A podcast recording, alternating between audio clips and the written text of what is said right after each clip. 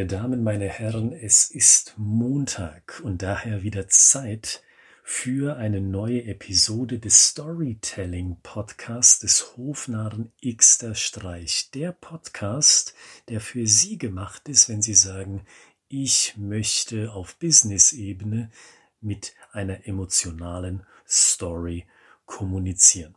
Und heute geht es um das Thema primitive Geschichten für primitive Menschen.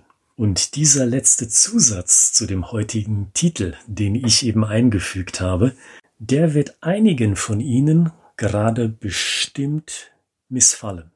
Aber keine Sorge, das ist nicht beleidigend gemeint, sondern ich glaube, wir berühren hier ein Thema, das uns alle betrifft. Ich glaube, wir sind in einer gewissen Weise alle primitiv und demzufolge sollten Sie Ihre Business-Kommunikation ebenso so primitiv wie möglich halten, damit sie überhaupt den gegenüber, den oder die sie erreichen wollen, tatsächlich auch erreichen.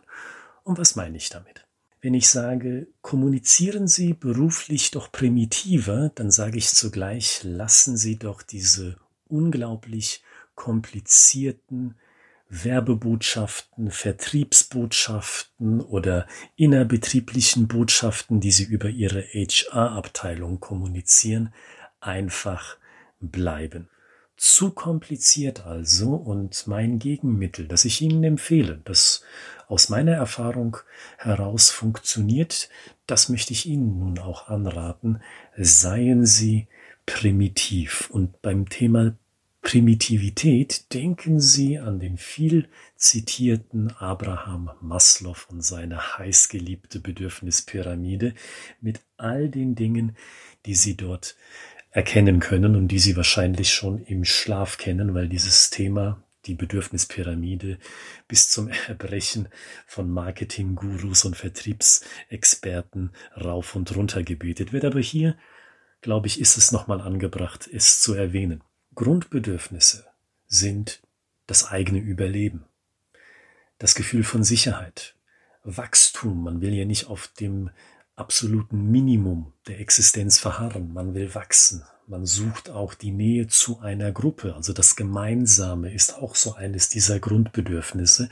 Und ich glaube, diese Grundbedürfnisse, auf die sprechen wir an, weil wir so genetisch gepolt sind, salopp gesagt. Und aus dem Schauspiel kann ich Ihnen berichten, die Stories funktionieren, weil die Stories, die Sie auf der Bühne sehen können oder auf der Leinwand oder in einem guten Stück Literatur, die betreffen die Grundbedürfnisse. Das ist da nichts großartig kompliziertes, weil das würde niemand als Entertainment empfinden.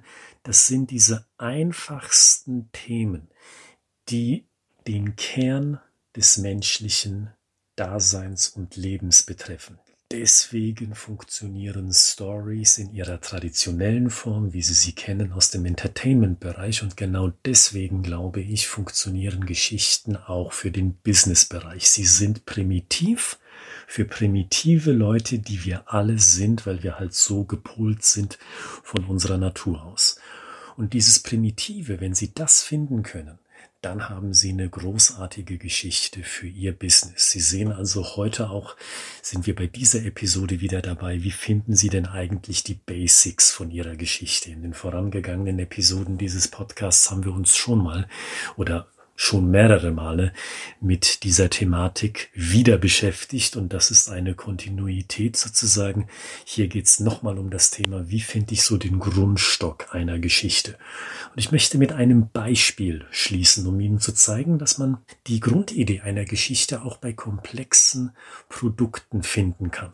Beim Thema Application Lifecycle Management beispielsweise. ALM.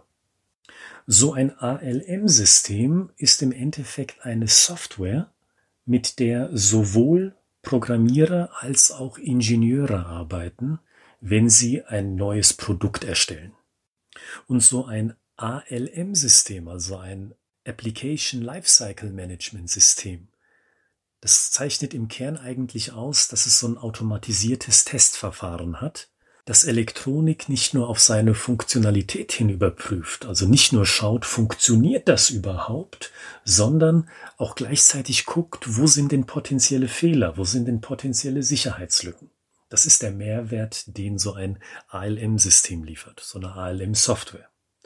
Und ich weiß, so wie ich es jetzt erklärt habe, klingt das stock langweilig. Total abstrakt und wenn Sie in der Materie nicht drin sind, und ich gebe zu, ich bin da auch nur grundlegend in der Materie drin, dann empfinden Sie das wie das Buch mit sieben Siegeln. Das ist schwer zu verstehen und wie gesagt komplett langweilig. Wenn Sie diese Software aber primitiver machen und in eine Story verpacken, dann sprechen Sie auch Leute an, die dieser Thematik fremd sind. Ein Beginn einer Story kann beispielsweise so aussehen. Ich möchte endlich ein geeintes Lager in meiner Produktion haben. Genau das hat uns ein Geschäftsführer von nicht allzu langer Zeit gesagt. Und diese internen Lagerkämpfe, die haben Sie doch auch, oder? Auch bei Ihnen prallen doch beständig zwei Philosophien aufeinander. Auf der einen Seite, in einem der beiden Lager haben Sie die Programmierer, die sich hinsetzen und sagen, wir codieren einfach mal drauf los, Fehler oder nicht. Die Fehler, die können wir noch in der Testphase ausmerzen. Und auf der anderen Seite des Grabens haben Sie das Lager der Ingenieure, die sagen, wir können uns nicht erlauben, Fehler erst beim Testen, beim Testing ausfindig zu machen. Das ist viel zu aufwendig und da verpassen wir potenziell Fehler, die dann im fertigen Produkt landen. Und zwischen diesen beiden Lagern entsteht ein Graben, Unversöhnlich stehen diese beiden Lager sich gegenüber. Aber wissen Sie, wenn Sie sich dazu entscheiden, mit uns zusammenzuarbeiten, dann schlagen wir die Brücke zwischen diesen beiden Lagern. Dann nämlich haben wir ein System für Sie, mit dem die Programmierer weiterhin so arbeiten können wie bisher und zugleich die Ingenieure ein gutes Gefühl haben, die Programmierer einfach mal machen zu lassen, weil die Ingenieure wissen, die Fehler, die entdecken wir nicht erst bei der Testphase. Wenn sie sagen, an einer solchen Lösung, an einem solchen Brückenschlag habe ich Interesse, dann schlage ich vor, dass wir jetzt in ein Detailgespräch einsteigen. Soweit zur Story.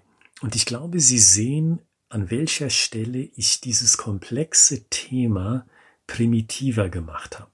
Es geht um das Thema Zusammenhalt, das Grundbedürfnis, eine gemeinsame Front zu bilden, dass alle Leute, die unter einem Dach arbeiten, auch tatsächlich dasselbe Ziel verfolgen und dass in diesem Dach nicht Grenzzäune verlaufen, weil die einen sich denken, die anderen sind doch doof und machen uns nur Ärger und wir müssen die Suppe auslöffeln, die die anderen uns eingebrockt haben. Dieses Grundbedürfnis, alle ziehen an einem Strang das kann so ein ALM-System durchliefern, so eine Software. Und das ist eine Möglichkeit, so ein komplexes B2B-Thema runterzubrechen auf eine primitive Lösung. Also machen Sie auch Ihre Stories primitiver. Das ist mein Aufruf für Sie in der heutigen Episode. Greifen Sie sich die Pyramide nach Maslow, wenn Sie Ihre Gedanken auffrischen wollen und schauen Sie mal, mit welchem dieser Grundbedürfnisse kann ich für mein Produkt oder für meine Dienstleistung spielen. Und wie immer auch heute das Angebot, wenn Sie eine fertige oder auch nur halbfertige Story haben, von der Sie sagen, Herr Gritzmann, ich möchte mal ein Feedback bekommen zu dieser Story, die wir uns ausgedacht haben, dann schicken Sie uns doch diese Geschichte zu.